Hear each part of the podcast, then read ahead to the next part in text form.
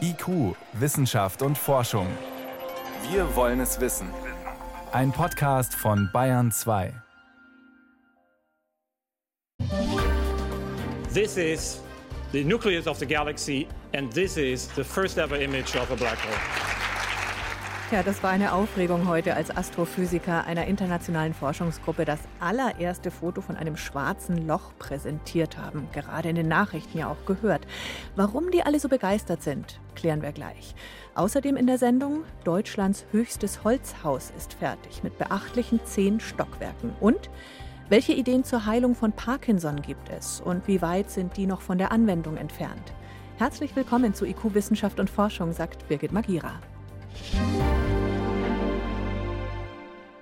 Wir haben das allererste Foto von einem schwarzen Loch. Ist das nicht super?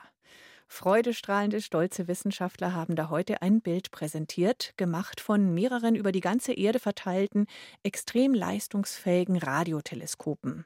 Hier im Bayern 2 Studio war vor der Sendung Professor Volker Springel vom Max Planck Institut für Astrophysik in Garching. Er forscht zu schwarzen Löchern. Wir haben uns gemeinsam das Foto angeschaut und ja, also ein bisschen enttäuscht bin ich schon, weil da sieht man eine schwarze Fläche mit einem orange-roten Kreis und in der Mitte ein runder schwarzer Fleck. Alles ziemlich verschwommen. Da will man natürlich schon wissen, was genau ist da eigentlich zu sehen und was ist da jetzt für Sie als Experte eigentlich besonders dran, Herr Springel? Ja, also es ist richtig, das mag vielleicht erstmal nicht so wahnsinnig aufregend aussehen. Es sieht so aus wie so ein Feuerring. Man sieht den Schatten des schwarzen Lochs vor dem heißen Gas, das um dieses schwarze Loch herum wabert und teilweise von ihm verschlungen wird. Das ist äh, die sogenannte Akkretionsströmung auf das schwarze Loch. Aber für uns ist es unheimlich aufregend, weil wir den sogenannten Ereignishorizont, der das schwarze Loch umgibt, das ist also diese Region, aus der dann nichts mehr entkommen kann, zum ersten Mal sichtbar gemacht haben. Bisher war das nur ein mathematisches Konstrukt einfach in der Relativitätstheorie von Albert Einstein. Aber man jetzt, wusste, das muss da sein. Es muss diese Löcher geben, aber man hat sie nicht entdeckt. Also so ganz überzeugt waren letztlich nicht alle. Also der Nachweis, dass es diese schwarzen Löcher wirklich gibt, der war bis vor kurzem noch nicht so sicher, wie er jetzt erscheint. Wir haben 2015 Gravitationswellen zum ersten Mal beobachten können von der Verschmelzung von schwarzen Löchern. Das war schon ein ziemlich deutlicher Beweis, neben vorherigen indirekten Beweisen, aber jetzt zum ersten Mal ein Bild zu sehen vom Schwarzen Loch selber, von der nahen Region, das ist schon frappierend. Und man muss sich klar machen, das ist sozusagen das physikalisch das Tor zur Hölle. Wirklich hier brechen die physikalischen Gesetze zusammen. Können wir noch mal kurz erklären oder Sie bitte noch mal kurz erklären, was genau ist denn ein schwarzes Loch? Ich habe mir nur gemerkt, das frisst alle Materie in sich rein. Das klingt sehr bedrohlich. Also zunächst mal ist es einfach ein Objekt, das unheimlich massereich ist, unheimlich schwer ist und unheimlich klein. So äh, dicht und kompakt dann, dass das Schwerefeld nahe im Schwarzen Loch so stark ist, dass nichts mehr entkommen kann, auch kein Licht mehr. Das heißt, es ist eigentlich unsichtbar. Das ist richtig. Wir sehen deswegen auch das schwarze Loch äh, nicht direkt selber. Wir sehen es nur als Schatten, als schwarzes Objekt, sagen wir mal, vor einem hellen Hintergrund. Also das, was leuchtet, ist das heiße Gas um das schwarze Loch herum, das sozusagen eine Art Todesschrei nochmal ausspuckt, bevor es im schwarzen Loch verschwindet. Jetzt heißt es, anscheinend hat jede Galaxie im Zentrum so ein schwarzes Loch. Für mich als Laie klingt es etwas bedrohlich. Ist es denkbar, dass wir da irgendwann in ferner Zukunft alle drin verschwinden, die komplette Galaxie? Oder ist es jetzt eine da blöde Frage? brauchen wir keine Angst haben. Es ist einfach gar nicht so leicht, am Ende in ein schwarzes Loch hineinzufallen, weil die Materie kreist um ein schweres schwarzes Loch. So ähnlich wie wir selber als Erde fallen ja auch nicht in die Sonne rein, sondern wir sind auf einer stabilen Kreisbahn um die Sonne herum. Und so ähnlich ist es auch bei den schwarzen Löchern. Die können gar nicht beliebig weiter wachsen, weil die andere Materie auf Kreisbahn ist und dadurch stabilisiert ist. Man muss sich erst abbremsen, um dann in das Zentrum kommen zu können. Und das ist auch der Grund, warum es dann im Zentrum so heiß ist. Dieses Gas muss sich aneinander reiben und diese Reibungswärme, die wird dann abgestrahlt. Deswegen sieht man überhaupt nur was. Also bis auf weiteres keine Gefahr. Jetzt haben Sie und Ihre Kollegen in Garching auch dieses Foto heute gefeiert. Sie haben sich alle versammelt, da gab es Applaus. Jenseits der Begeisterung, was bedeutet dieses Foto für Ihre Arbeit? Bringt Sie das konkret weiter? Was ist die nächste Frage, die Sie beantworten wollen? Hilft da das Foto? Also das Foto hat, äh, das heute veröffentlicht worden ist, ist von einer Galaxie in M87, das ist im, im Virgo-Galaxienhaufen, ein sehr großes schwarzes Loch. Und das Bild sieht letztlich so aus, wie man es erwartet hat. Man wird abwarten müssen, ob es wirklich große Überraschungen bringt. Im Wesentlichen bestätigt es erstmal das, was man vermutet hat, dass da ein schwarzes Loch sitzt von ja 6,5 Milliarden Sonnenmassen. Das ist also extrem groß. Können wir das nochmal sagen? 6,5 Milliarden Mal die Sonne an Masse. Korrekt, das ist 6,5 Milliarden Sonnenmassen. Das ist etwa 1500 Mal so schwer wie das schwarze Loch, das wir im Zentrum unserer eigenen Milchstraße haben. Und wir sagen nochmal dazu, es ist Gott sei Dank sehr, sehr, sehr weit weg. Ja, es ist sehr weit weg. Es gibt ja auch enorm viel Strahlung ab. Wenn wir nahe dran wären, dann würden wir sozusagen gegrillt werden, aber wir sind sehr, sehr weit weg. Also das ist nochmal etwa 2000 Mal so weit weg wie das galaktische Zentrum, also sind so etwa 50 Millionen Lichtjahre oder so. Lassen Sie sich jetzt einen Abzug schicken und hängen das gerahmt in Ihr Büro, weil es so schön ist? Ja, also vielleicht schon. Ich würde sagen, es ist jetzt nicht das schönste astronomische Foto, das man gesehen hat. Es ist erstaunlich scharf für das, was hier aufgenommen worden ist, muss ich vorstellen. Das ist so etwa, wie wenn ich einen Pfirsich auf der Oberfläche des Mondes anbetrachten wollte. das ist also extrem schwierig. Die Leistung der Teleskope, die hier verbunden worden sind, das ist ja, waren alle Radioteleskope sozusagen der Erde. Man hat die gesamten Erddurchmesser als Basislinie benutzt. Das ist auch von der Technologie her unglaublich und in dem Sinne ist es die schärfste astronomische Aufnahme, die je gemacht worden ist. Trotzdem, weil halt das schwarze Loch so weit weg ist, ist es jetzt nicht sehr scharf. Aber man wird weiter arbeiten. Was gezeigt worden ist dadurch, ist es der Beginn eines neuen Zeitalters, tatsächlich auch bildgebender Verfahren von schwarzen Löchern. Ich glaube, man wird in der Zukunft halt viele weitere solche Aufnahmen haben und damit auch viel mehr rausfinden über die schwarzen Löcher. Eine internationale Forschergruppe hat heute das allererste Foto von einem schwarzen Loch präsentiert. Erklärungen dazu waren das von Volker Springel vom MPI für Astrophysik in Garching. Vielen Dank und alles Gute für Ihre Arbeit. Vielen Dank für das Gespräch.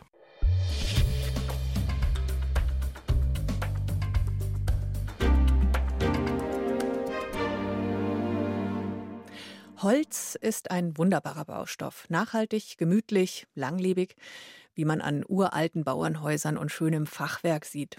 Aber kann Holz auch ein moderner Baustoff sein, für richtig hohe Häuser? Da muss ja die Statik ganz genau stimmen und das Material muss normiert sein. Einfach massive Balken verbauen, das geht deshalb nicht. Aber speziell geschnittene verleimte Hölzer, mit denen kann man sogar zehn Stockwerke hochbauen. Das kann man auf der Bundesgartenschau in Heilbronn bewundern. 30 Meter hoch ist dieses Haus und die Buga geht nächste Woche los. IQ-Reporter Helmut Nordwig war für uns schon vorher auf der Baustelle. Hier vor uns sehen wir jetzt eben das höchste Holzhaus Deutschlands, das Gaio, und die Bundesgartenschau, die dann hinter diesen Gebäuden stattfindet.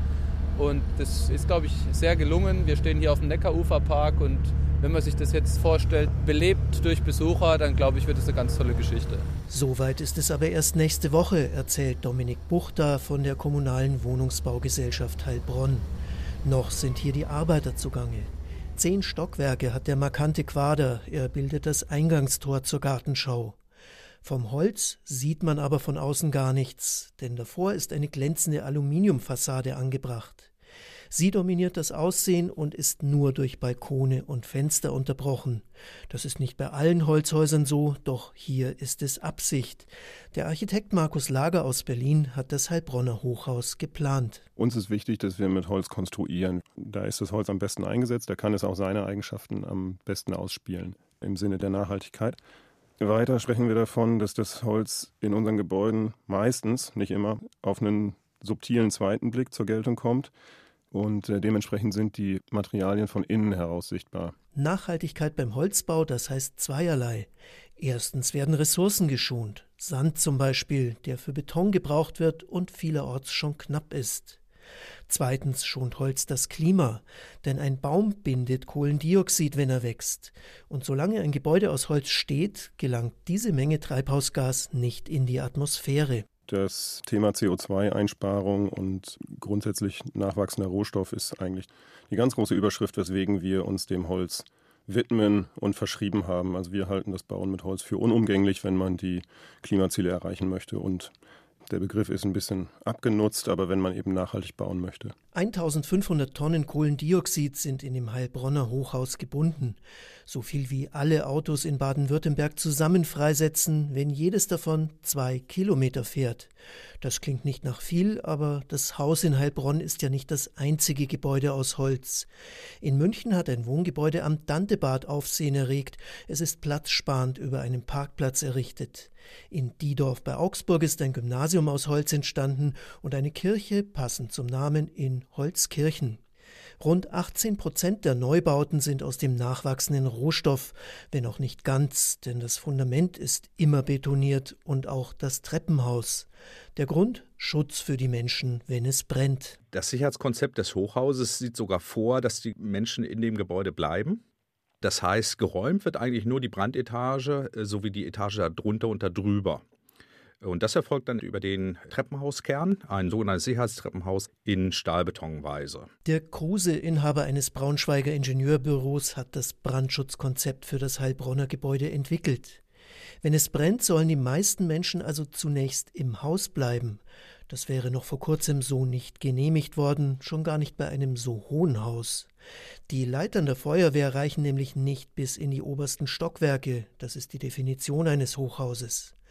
Doch inzwischen sind auch solche Bauwerke erlaubt, vorausgesetzt, die Bewohner sind so gut geschützt wie in jedem anderen. Das Holz brennt, ist unbestreitbar so. Im baulichen Brandschutz ist das Brandverhalten des Baustoffes allerdings von untergeordneter Signifikanz da entscheidend ist, wie lange so ein Tragwerk seine Funktion erhalten kann. Im vorliegenden Fall muss das Gebäude also 90 Minuten Feuerwiderstand aufweisen und das lässt sich auch mit Holz trotz seines Brandverhaltens realisieren. Das heißt, Wände und Decken müssen nur dick genug sein. Hier sind es 23 Zentimeter. Jetzt zur Bundesgartenschau ziehen die Bewohner ein. Ganz normale Heilbronner werden in den Wohnungen aus Fichtenholz leben. Fast jede zweite ist sogar eine Sozialwohnung. Denn Bauen mit Holz ist nicht teurer als sonst auch. Helmut Nordwig war das über Deutschlands höchstes Holzhaus auf der Bundesgartenschau im schwäbischen Heilbronn. Die Buga geht nächste Woche los und dauert bis Anfang Oktober. IQ, Wissenschaft und Forschung. Wenn Sie mehr wissen wollen, Hintergründe zum Programm von IQ finden Sie unter bayern2.de. IQ, Wissenschaft und Forschung. Montag bis Freitag ab 18 Uhr. Jetzt ist es 17 nach 6, Sie hören Bayern 2. Der Job von Forschern ist es zu forschen und ihre Forschungsergebnisse dann zu veröffentlichen. Dürfen sich Wissenschaftler auch in gesellschaftspolitische Diskussionen einmischen und Stellung beziehen oder sollen sie es sogar? Die Nationale Akademie der Wissenschaften, die Leopoldina, hat jetzt ein sehr klares Statement abgegeben zum Streit um die Stickoxidgrenzwerte. Sie fordert dabei, sich nicht im Klein-Klein von einem einzigen Schadstoff und in lokalen Fahrverboten zu verlieren, sondern endlich eine nachhaltige Verkehrswende anzupacken. Meine Kollegin Jan Rubner wünscht sich, dass Wissenschaftsinstitutionen wie die Leopoldina viel öfter und lauter aufgeregte Debatten mit Fakten füttern. Die Wissenschaft produziert weltweit mehrere Millionen Veröffentlichungen pro Jahr. Man könnte also meinen, dass die Forscher etwas zu sagen haben. Doch oft sind sie merkwürdig still. Wo war denn die Stimme der Wissenschaft zu hören, als gut 100 Lungenfachärzte die Grenzwerte für Stickoxide in Frage stellten, mit Ergebnissen aus unveröffentlichter Forschung? Oder wer von den Medizinern hat aufgeschrien, als ein Heidelberger Chefarzt in der Bildzeitung seinen Bluttest für Brustkrebs anpries, dessen Wirksamkeit gar nicht belegt ist, weil eine seriöse Studie fehlt? Nun könnte man sagen, Wissenschaftlerinnen und Wissenschaftler müssen nicht jeden Unsinn kommentieren. Aber sie dürfen sich auch nicht hinter ihren Fachveröffentlichungen verschanzen. Es gehört zu ihrer Pflicht, die Öffentlichkeit zu informieren, wissenschaftliche Kontroversen publik zu machen, darauf hinzuweisen, dass womöglich eine einzelne Studie nicht ausreicht, um Hoffnungen auf ein neues Krebsmedikament zu schüren. Forscher müssen in der öffentlichen Diskussion präsent sein, sich einmischen, Stellung beziehen, Politiker beraten. Das hat die Nationale Akademie der Wissenschaft Leopoldina jetzt im Fall der Kontroverse um Stickoxid-Grenzwerte getan, und zwar vorbildlich. Bislang war die Leopoldina nicht gerade aufgefallen durch pointierte Meinungen und spannende Gutachten. Ihre Papiere waren eher dröge, wenig richtungsweisend und kamen oft zu spät, um eine öffentliche Debatte mit wissenschaftlichen Fakten zu unterfüttern. Die neue Stellungnahme Saubere Luft Stickoxide und Feinstaub in der Atemluft dagegen ist gut formuliert und räumt mit einigen Mythen auf. Zum Beispiel, dass kleinräumige Fahrverbote wesentlich zur Luftqualität beitragen oder dass Stickoxide gefährlicher sind als Feinstaub. Die beteiligten Forscher haben minutiös analysiert, alle Seiten gehört und sich trotzdem nicht im Klein-Klein verloren. Herausgekommen sind 46 Seiten, die zur Pflichtlektüre jedes Verkehrs- und Umweltpolitikers gehören sollten. Denn es ist wissenschaftliche Politikberatung im besten Sinn. Davon wünscht man sich mehr.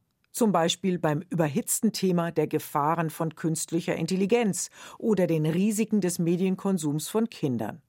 Damit aus leicht hysterischen Debatten nachhaltige Diskussionen werden. Ein Kommentar von Jan Rubner zur Rolle von Wissenschaftsinstitutionen in Politikdebatten.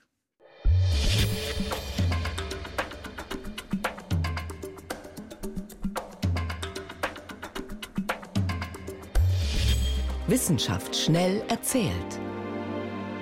Heute von Jenny von Sperber und los geht's mit Gletschern in den Alpen. Denen es nicht gut geht, weil es immer wärmer wird. Jetzt hat ein internationales Forscherteam eine neueste Prognose berechnet, wie viel von unseren Alpengletschern in Zukunft noch übrig sein wird. Und das ist nicht viel. Bis 2050 gerade mal die Hälfte der jetzigen Gletschermasse. Aber wenn man ab sofort sehr, sehr viel mehr CO2 einsparen würde, würde sich bis 2015 gar nichts ändern, weil die Gletscher so langsam auf Klimaveränderungen reagieren. Hm. Aber ab 2050 wird es dann interessant. Wir könnten, wenn wir tatsächlich das 2-Grad-Ziel erreichen, ungefähr ein Drittel der Gletscher jetzt noch retten. Wenn wir einfach so weitermachen wie bisher, dann wird in 80 Jahren fast das komplette Gletschereis aus den Alpen verschwunden sein. Und das mhm. ist natürlich schlimm, weil die Gletscher sind wichtige Wasserspeicher für Europa. Ähm, wie ist es mit dem Meeresspiegel? Hat es da auch Auswirkungen? Grundsätzlich schon. Gletscher weltweit sind für mindestens ein Viertel des Meeresspiegelanstiegs verantwortlich. Aber im Vergleich jetzt zu Patagonien oder Alaska oder der Arktis sind unsere Alpengletscher eben doch eher klein. Mhm. Weiter geht's mit einer möglichen Falschmeldung aus der Wissenschaft. Vor zwei Jahren konnte man da ziemlich viel lesen von einem Forscher aus Tübingen, der angeblich die Gedanken von vollständig Gelähmten lesen konnte mit einer Kopfhaube mit Infrarotsensoren. Mhm, bitte noch mal kurz ausführlich erklären. Also in seiner Studie hat er damals geschrieben, dass Menschen, die durch die Krankheit ALS wirklich vollständig gelähmt sind, nichts mehr bewegen können, nicht mal ihre Augenlider, dass die mit seiner Technik Ja-Nein-Fragen beantworten können, quasi per Gedanken. Und das hat er sich alles nur ausgedacht oder? Ausgedacht nicht, aber es steht jetzt schon ein bisschen in Frage. Der verantwortliche Wissenschaftler Nils Birbaumer, der ist eigentlich ein hochkarätiger Wissenschaftler, der viele gute Studien gemacht hat. Aber ein Informatiker aus Tübingen hatte sich diese Studie jetzt genau angeschaut und hat Fehler in der Datenverarbeitung gefunden. Das sind statistische Fehler. Und er sagt, diese Daten zeigen nicht, dass man wirklich mit den Gelähmten kommunizieren kann. Oh, das wäre eine ziemliche Enttäuschung wahrscheinlich für die Kranken und auch für deren Angehörige. Mhm. Und ob das nun vielleicht doch geht oder nicht, darüber gibt es eben momentan Streit, aber wir verfolgen das weiter. Und am Freitag gibt es hier in IQ noch mehr darüber. Zum Schluss habe ich noch ein frisch erforschtes Wunderlebewesen, das tatsächlich nur von Luft leben kann. Das ist jetzt wahrscheinlich kein Elefant. Nein, ein Elefant nicht, ein Bakterium. Mhm. Bisher hat noch nie jemand so ein Bakterium wirklich isolieren und züchten können. Und das ist Forschern aus Norwegen jetzt gelungen. Methylocapsa gorgona heißt dieses Bakterium. Wow das Luftfresserbakterium. Und wovon genau aus der Luft ernährt es sich? Von sechs verschiedenen Gasen, aber sein Lieblingsessen in der Luft ist offenbar Methan. Das ist ja ein Treibhausgas. Und davon gibt es wirklich nur Spuren in der Luft. Also Bakterien, die sich von Methan im Boden ernähren, gibt es häufiger, aber da ist eben eine sehr hohe Konzentration von Methan. Also so ein Bakterium jetzt ist schon was Besonderes. Die Forscher finden das auch so spannend, weil uns dieses Ding vielleicht helfen kann zu verstehen, wie man Methan, das Treibhausgas, aus der Atmosphäre holen kann. Mhm. Vielen Dank, Jenny von Sperber, für die Kurzmeldungen aus der Wissenschaft. Da ging es heute um schmelzende Gletscher in den Alpen, um fragwürdige Forschungsergebnisse in der Neurologie und um besagtes Luftfresserbakterium. Danke.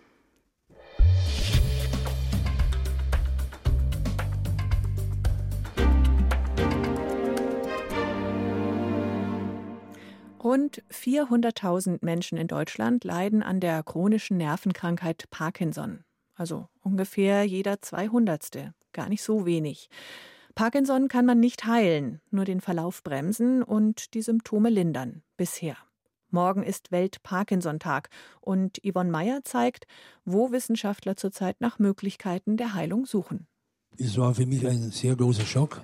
Der Landwirt Michael Hoffmann ist im Jahr 2004 in Rente gegangen und plötzlich wollte seine rechte Hand nicht mehr so richtig. Der Hammer fiel ihm aus der Hand und er konnte nicht mehr Orgel spielen und auf einmal konnte er sogar nicht mehr sprechen. Die Diagnose? Parkinson. Herr Professor Höge, Sie müssen mir helfen, ich bin am, am Boden. Günter Höglinger vom Deutschen Zentrum für neurodegenerative Erkrankungen in München stellte den Landwirt mit Medikamenten ein. Was passiert bei Parkinson? Bestimmte Nervenzellen im Mittelhirn sterben ab und so entsteht ein Mangel am Botenstoff Dopamin. Vor allem Nervenimpulse, die den Bewegungsapparat betreffen, können dann nicht mehr weitergeleitet werden. Das ist ein schleichender Prozess. Es kann Jahrzehnte dauern, bis sich die ersten deutlichen Symptome zeigen. Mit Medikamenten kann man das Dopamin ersetzen. Das heilt die Krankheit aber nicht weil es ist immer noch eine Erkrankung, die chronisch ist. Das heißt, man kann die Symptome vorübergehend lindern, aber eigentlich würden wir idealerweise gerne eine Tablette geben oder eine Intervention und dann ist der Parkinson weg und der Patient kann den wieder vergessen. Sagt Günter Höglinger. Er will zum Beispiel herausfinden, welche Gene das Risiko für Parkinson erhöhen. Die größte genetische Studie, die jetzt bislang durchgeführt wurde, ist auch eine internationale genetische Studie, wo mittlerweile fast 40.000 Parkinson-Patienten im Vergleich zu 1,4 Millionen gesunden Personen verglichen wurden. Und dann weiß man mittlerweile ziemlich genau, welche Gene uns halt anfälliger machen und welche nicht. Veränderungen in einem bestimmten Gen scheinen besonders bedeutsam. Das ist für ein Eiweiß, ein Protein namens Alpha-Synuklein zuständig. Wenn es falsch gefaltet ist, scheint es für den Tod der Nervenzellen im Gehirn von Parkinson-Erkrankten verantwortlich zu sein. So einen Zusammenhang kennt man auch von Krankheiten wie Alzheimer oder der Kreuzfeld-Jakob-Krankheit.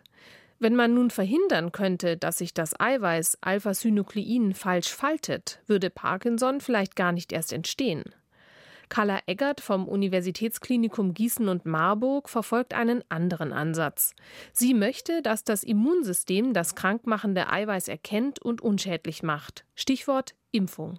Eine aktive Immunisierung bedeutet, wir bieten einen Molekülschnipsel an, wo der Körper selbst dann Antikörper bildet. Das kennen Sie von Impfungen. Wir haben aktive und passive Impfungen, auch im infektiösen Bereich. Und der Unterschied? Einmal bildet der Körper selbst Antikörper, bei der passiven Impfung werden direkt Antikörper gespritzt. Die haften dann an den krankmachenden Strukturen und machen sie für das Immunsystem sichtbar. So eine Impfung gegen Parkinson wäre eine sehr elegante Lösung, denn wenn unser Immunsystem krankmachende Strukturen erkennen kann, weil sie mit Antikörpern markiert sind, kann es sie sehr zuverlässig vernichten. Bislang konnte aber noch nicht gezeigt werden, dass diese Impfungen auch wirklich funktionieren. Carla Eggert ist an einem internationalen Forschungsprojekt beteiligt, das erst in ein oder zwei Jahren vorläufige Ergebnisse verkünden kann. Das liegt auch daran, dass solche Studien sehr aufwendig sind. Bei diesen Studien muss der Patient über zwei Jahre monatlich eine Infusion mit Antikörper bekommen. Er ist den ganzen Tag in der Klinik. Wir haben sehr viele Untersuchungsverfahren, Skalen, motorische Skalen. Das wird auch untersucht, ob im Nervenwasser auch der Antikörper gefunden wird. Funktionelle Bildgebung ist dabei, zum Beispiel eine Hautbiopsie ist dabei. Und wir haben durchaus Patienten gehabt, die gesagt haben, wir würden eigentlich gerne mitmachen, aber ich kann zu Ihnen nicht monatlich oder alle zwei Wochen über zwei Jahre in die Klinik kommen. Und selbst wenn diese Studien erfolgreich sind, es würde noch weitere fünf bis zehn Jahre dauern, bis eine Impfung gegen Parkinson auf dem Markt ist. Zu spät für Patienten wie Michael Hoffmann. Immerhin, mit der derzeitigen Behandlung geht es ihm momentan ganz gut. Er spielt wieder zweimal in der Woche Orgel. Zum aktuellen Stand der Parkinson-Forschung war das Yvonne Meyer. Das war's auch schon wieder mit IQ Wissenschaft und Forschung hier in Bayern 2. Danke fürs Zuhören, sagt Birgit Magira.